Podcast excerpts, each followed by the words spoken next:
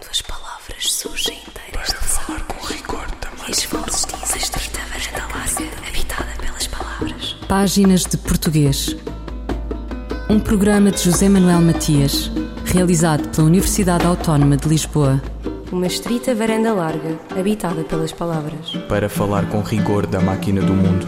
Quando as palavras surgem inteiras das águas e as vozes dizem os nomes na casa da língua.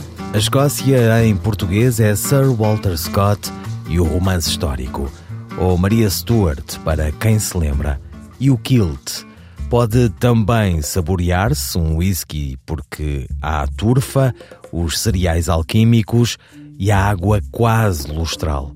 As ilhas de Bruma, no começo do norte, desse mar irado e frio que Emílio Salgari povoou de fantasmas onde não consta que tocassem gaita de foles.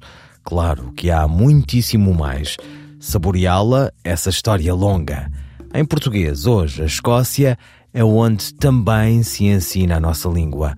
Luís Gomes, docente Camões de Língua e Cultura Portuguesa na Universidade de Glasgow, e Sandra Ferreira, bolseira do Camões, falam sobre o ensino do português na Escócia. Há muito interesse em aprender português na Escócia. Há cerca de 10 anos atrás, a Escócia fizeram uma reapreciação, uma reavaliação do programa que ensinam nas escolas e criaram um, uh, um projeto que se chama Língua 2 mais 1. Faz parte de um projeto que se chama Currículo de Excelência, Curriculum for Excellence. E parte dos estudos encomendados para um, corroborar esse novo programa foi um estudo sobre a importância do ensino de línguas estrangeiras na Escócia.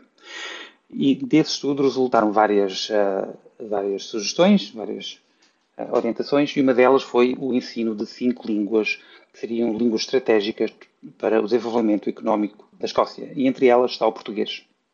Portanto, faz parte das decisões, das orientações do, do Executivo escocês apoiar, de certa maneira, uh, português. Claro que entre uh, essas iniciativas, essas decisões e, e, o apoio político e depois a aplicação na prática, há todo um processo que uh, é mais complicado de, de, executar. Portanto, nós entramos, quando vi esse relatório, foi aí que começámos então a tomar iniciativas de seguir essas orientações e trabalhar com o Executivo Escocês para levar à fruição essa iniciativa que eles têm de apoiar línguas estrangeiras, entre elas o português como língua estratégica. Então eles apostam no português como uma língua de desenvolvimento. Uma das línguas de desenvolvimento. Como disse, o, o Executivo uh, aposta então uh, na língua portuguesa, uma das apostas que faz é também na língua portuguesa. E na sociedade? Uh, a sociedade escocesa interessa-se pela língua portuguesa, pelo mundo em português? Normalmente conhecem muito Portugal, conhecem o Algarve, gostam do golfe. O golfe nasceu na Escócia, portanto, o golfe no Algarve é muito famoso. Mas conhecer a língua portuguesa já é outra questão. Um, tal como por todo o Reino Unido, o espanhol é a língua mais ensinada agora, mais do que o francês ou o alemão. É a língua estrangeira mais ensinada no Reino Unido. Uh, seguida pelo francês, espanhol, francês, alemão, há também russo, chinês e italiano, ensinado no sistema educativo uh, da Inglaterra, das ilhas, do país de Gales e da Irlanda do Norte. No, na Escócia, o sistema educativo é total e completamente independente do resto do Reino Unido. Há, há, o sistema de avaliação de exames para a universidade é diferente, os anos de escolaridade são diferentes, o programa é diferente, o programa que é ensinado nas escolas. Portanto, o que nós pensamos em línguas estrangeiras para o Reino Unido não se aplica necessariamente também na, na Escócia.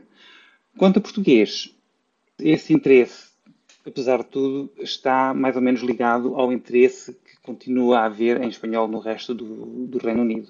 Mas há interesse. Ah, quando falo com os meus alunos que estão a dar aulas, alguns dos meus alunos depois vão dar aulas de línguas, têm sempre muito interesse, gostariam muito de poder ensinar português, mas depois dizem, mas ah, não há exames finais, exames de aferição para a universidade, exames de, de português, então as escolas não querem ensinar português porque depois não leva a exame, os alunos estão a aprender uh, sem levar depois a um produto final. E quantos alunos então neste momento estão a estudar o português? Na Universidade de Glasgow em, estão a estudar cerca de 70, mais ou menos, 60, 70, não tenho. O número ainda está, ainda está a crescer. Uh, estamos na primeira semana. Edimburgo calculo que tenha um número uh, semelhante. É apenas Glasgow e Edimburgo que ensinam português uh, como uma licenciatura, como um, uma graduação na, uh, na Escócia. Mas já, já vão décadas de ensinar português. Já, já ensino desde 2002 aqui na Escócia. Já são muitos os meus alunos que estão, alguns a, a trabalhar com professores de língua de espanhol ou de italiano ou de outras línguas. Uhum. E como é que decorre, como é que tem decorrido esse ensino? Nas universidades? Nas universidades, sim. Mas antes de chegar às universidades, os alunos não têm acesso ao português? Não, não, não têm. Esperamos que desde que começamos, desde que começámos este programa há cinco anos atrás, programa de português nas escolas, onde a professora Sandra também está a trabalhar, que é a nossa tutora do Portuguese Educational Trainee, dos estagiários de português. Antes desse programa não havia um, uh, ensino de português nas escolas. Havia algumas coisas esporádicas, tipo uma workshop de português aqui, uma workshop de português ali, algum professor português que estivesse numa escola a dar, a lecionar, por exemplo, matemática, ou fosse um professor de, de uma outra língua, e que depois podiam fazer um, tipo uma oficina de trabalho sobre português. Mas os alunos que vinham para a universidade estudar português uh, vinham com zero português assumimos sempre uh, ab início, portanto que não sabem português nenhum.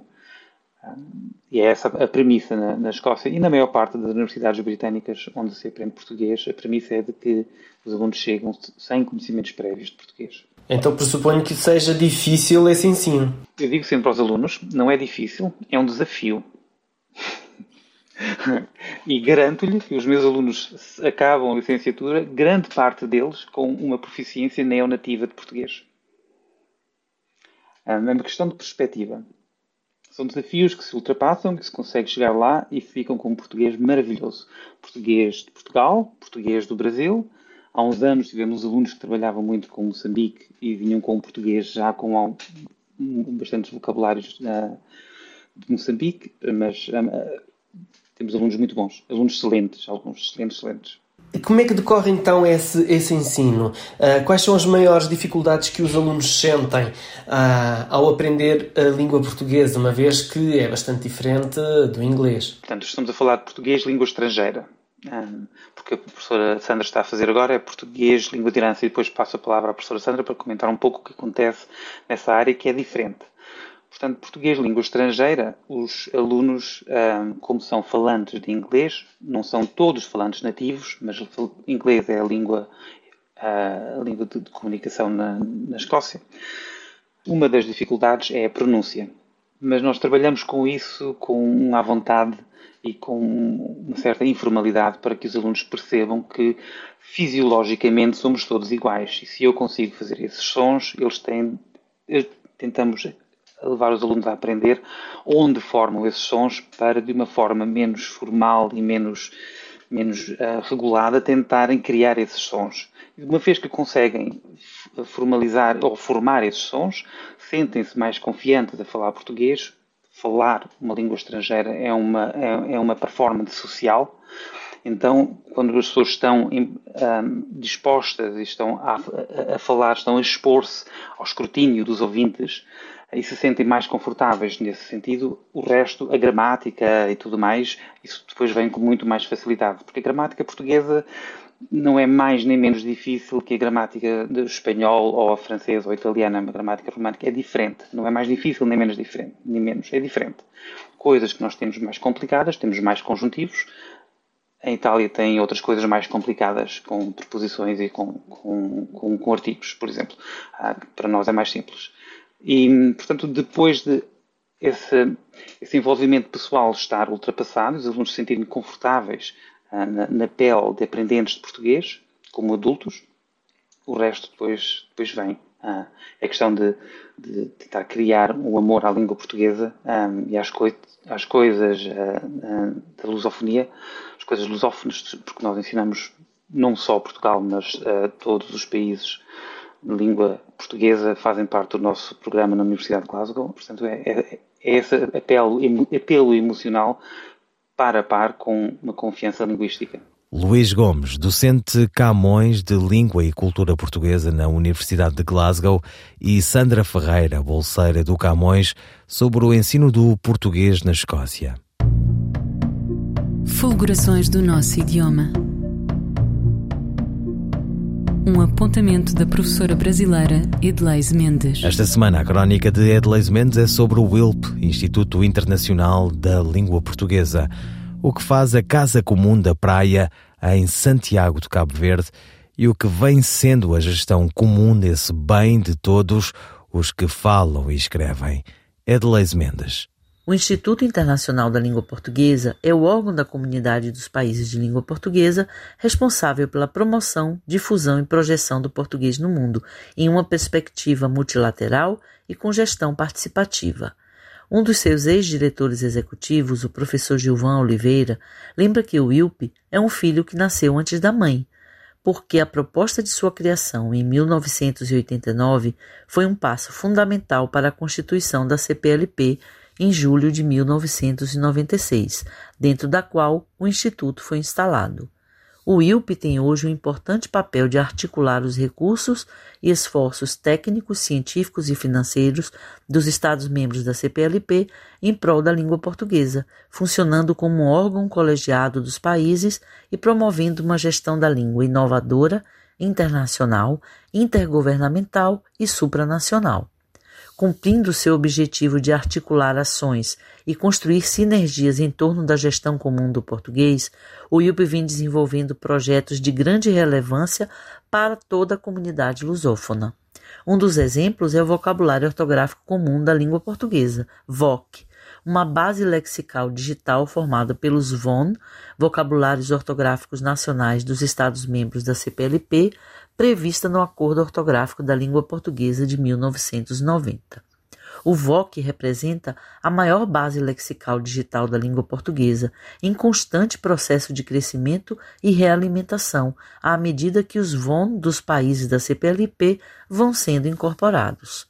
Outro projeto de relevância do ILP é o portal do professor de português língua estrangeira, língua não materna, PPPLE, uma plataforma online que oferece à comunidade de professores interessados em geral, online e gratuitamente, materiais e recursos para o ensino do português como língua estrangeira e segunda língua, em três níveis de proficiência e nas variedades linguísticas nacionais dos países de língua oficial portuguesa. Com mais de 15 mil professores atualmente inscritos e em torno de 1.600 horas de aulas disponíveis, o PPPLE tem sido um fenômeno de público e de acesso. Além desses, outros projetos estão no momento em desenvolvimento, como o das terminologias científicas e técnicas comuns, o Comunidade Mais Leitora, o Presença da Língua Portuguesa na Internet e o curso de formação de professores de português como língua pluricêntrica, entre outros. Como se vê, a união dos Estados-membros da CPLP em torno de uma agenda multilateral e comum para a língua portuguesa já não é um sonho tão distante, e o ILP tem sido cada vez mais o meio de concretizá-lo. Edleise Mendes, crónica sobre o ILP, Instituto Internacional da Língua Portuguesa. Depois de ti, Ricardo Ribeiro com João Paulo Esteves de Silva e Jarro Cagwin. Antes de ti o céu não tinha lua Antes de ti chamava o meu irmão Eu queria sentir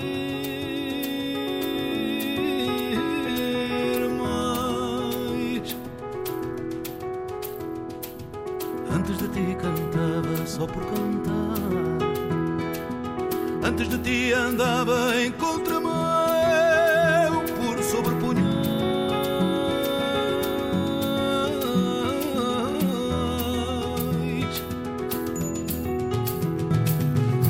e tu sabemos que a vida ainda está toda por inventar. Eu e tu medo de abrir os braços e voar. Antes de ti fui escravo da solidão. Antes de ti fui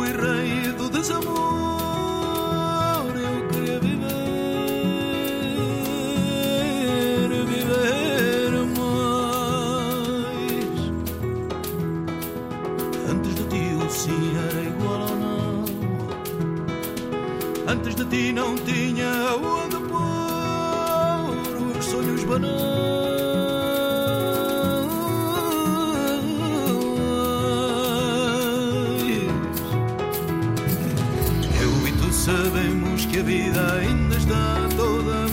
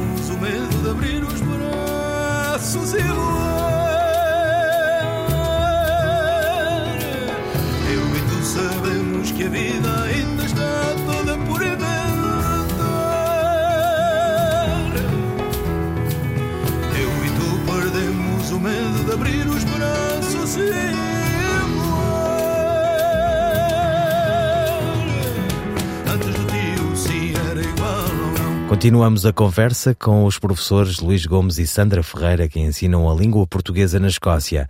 E será que há português na Escócia?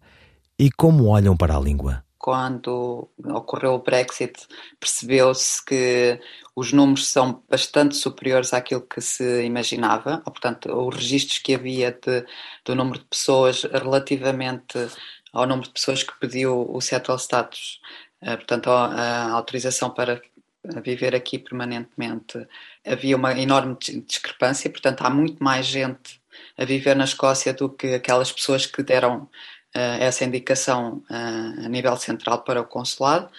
E isto tem talvez a ver com o facto de nós estarmos, às vezes sentimos um pouco isolados aqui no Reino Unido, não é? Porque de facto os apoios vêm todos de Inglaterra, porque o consulado é em Manchester, as pessoas aqui eh, estão talvez mais dispersas, porque a Escócia é, é tirando Glasgow e Edimburgo, depois estão mais dispersas pelo resto do país, que é bastante grande, mas percebe-se que a comunidade portuguesa é, é, é grande e há de facto um interesse crescente em que os eh, filhos de quem imigrou para cá mantenha a língua de herança.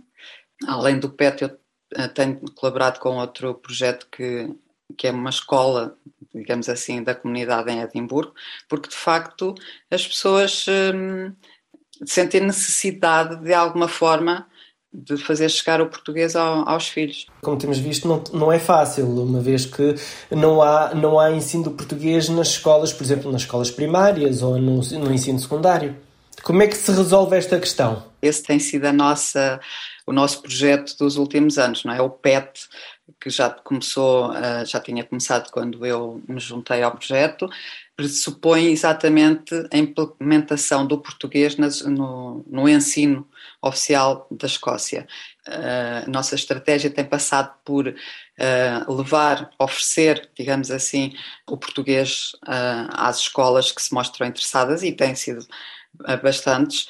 Infelizmente não temos recursos, não é, para poder ir mais, lá, mais longe ah, e neste momento eu sou a única professora a ir às escolas ensinar e com a pandemia tudo, tudo ficou mais complicado, mas antes da pandemia já estava a, a ir eh, regularmente todas as semanas a duas escolas primárias e continuo a ir a uma escola secundária onde há um número significativo de falantes de português, são eh, cerca de 25, entre 20 a 25, não sei precisar, porque eles quando chegam ao sexto ano, que é o último ano do secundário, eh, focam-se imenso nos, eh, nos exames e, portanto, eh, deixam de vir às aulas de português, que acabam por ser uma, uma acabam, não são uma opção, mas de facto o interesse tem sido muito. As escolas onde tenho ido têm demonstrado uma enorme satisfação por terem alguém que vá lá manter viva a língua de herança ou o português para estes alunos, porque dizem que tem sido fundamental para eles se sentirem mais confiantes, portanto, aumentou-lhes imensa confiança. Em alguns casos, refletiu-se depois no aproveitamento deles, e acho que eu, como adulta que vou lá, não é como a professora, sinto que de facto eh, os alunos uh, ficam mais confortáveis por ter alguém que fala a mesma língua que eles. Eu acho que isso que é fundamental. Luís Gomes, docente Camões de Língua e Cultura Portuguesa na Universidade de Glasgow, e Sandra Ferreira, bolseira do Camões, sobre o ensino do português na Escócia. Qual a forma correta? Logótipo ou logotipo? A resposta de Sandra Duarte Tavares. A forma correta é logótipo. Há de facto tendência para nós falantes tornarmos esta palavra grave, ou seja, colocarmos o acento tónico na penúltima sílaba, ti, logotipo. Mas, efetivamente, a forma atestada, consagrada nos nossos dicionários é a forma esdrúxula, logótipo. Portanto, devemos escrever esta palavra com acento agudo sobre a vogal O. Logótipo provém do grego logos, que significa palavra, e do elemento tipos, tipo, Trata-se, portanto, de uma palavra esdrúxula, ou seja, o seu acento tónico recai na antepenúltima sílaba. Em palavras formadas por dois elementos de origem grega, ambos acentuados, o acento tónico recua o mais possível. Protótipo, estereótipo, logótipo. Sandra Duarte Tavares, linguista.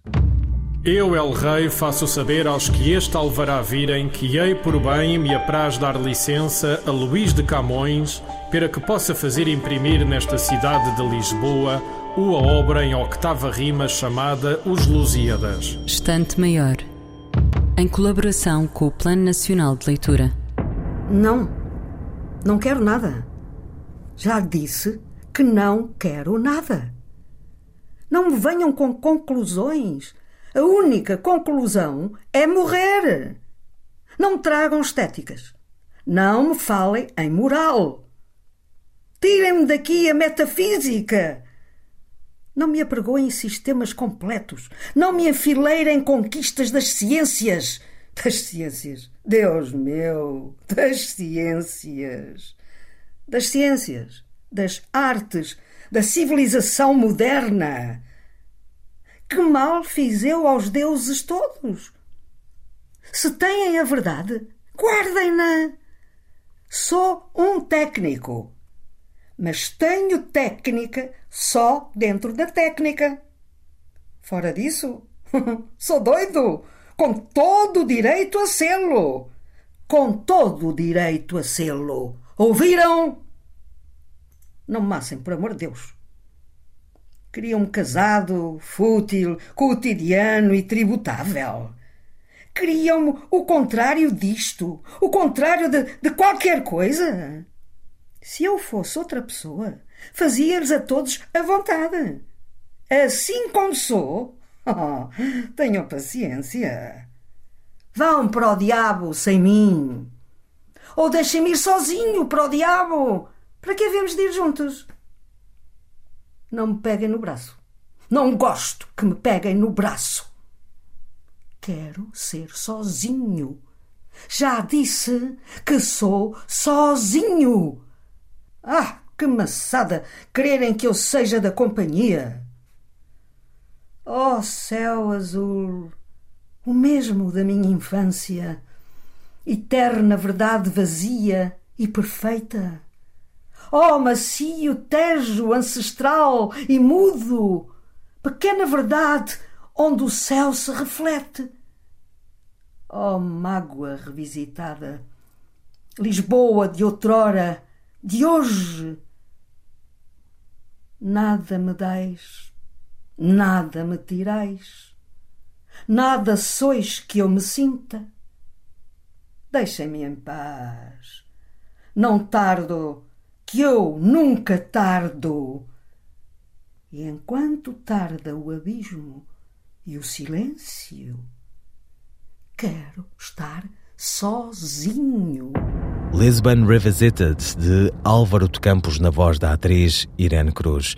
Pessoa é omnipresente. Nasceu em Lisboa, 1888, viveu em Durban, regressa à cidade natal com 17 anos para ser o Super Camões. Inventa-se em heterónimos. O seu drama em gente é bilingue, português e inglês, um universo inteiro, não na Rua dos Douradores, mas no baú, o mítico baú e matéria-prima para uma pleiade de estudiosos, derivações filosóficas e o mais que se for investigando e lendo e fruindo da sua obra. A geração da presença divulgou o poeta de Orfeu, a revista modernista que abalou as cautelas do parece mal da vida cultural portuguesa. Fernando Pessoa faleceu em Lisboa em 1935. Ouviram páginas de portuguesas despedidas de José Manuel Matias, Miguel Roque Dias e Miguel van der Kellen. Quando as palavras surgem inteiras de falar com rigor também. Páginas de Português. Um programa de José Manuel Matias, realizado pela Universidade Autónoma de Lisboa. Uma estrita varanda larga, habitada pelas palavras. Para falar com rigor da máquina do mundo. Quando as palavras surgem inteiras das águas e as vozes dizem os nomes na casa da língua.